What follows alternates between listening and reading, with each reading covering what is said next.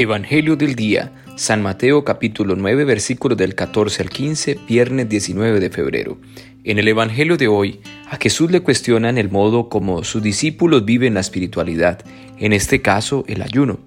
Jesús responde a sus interlocutores afirmando que sus discípulos no hacen esta práctica porque el momento que están viviendo no tendría lógica y sentido porque gozan de la presencia de Él, que es el Señor.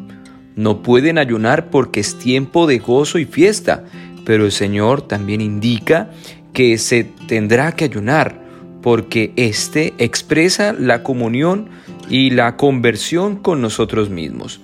Meditemos. ¿Estoy dispuesto a ayunar como camino de conversión y crecimiento en la caridad?